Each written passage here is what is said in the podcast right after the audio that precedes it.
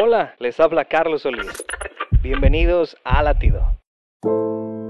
Perder un ser querido es lo más difícil que nos puede pasar. El dolor de la pérdida puede enviarnos a una depresión profunda. Para muchos, esta pérdida puede conducir a la ira con Dios, pues el mundo a su alrededor continúa normalmente mientras que el suyo se ha desmoronado. Las etapas del duelo son varias y el proceso de curación lleva tiempo.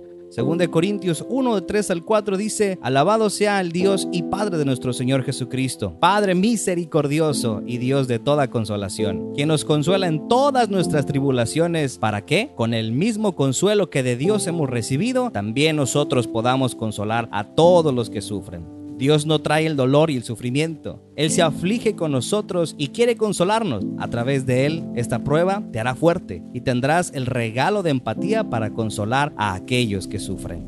Latido les llega a través del ejército de salvación.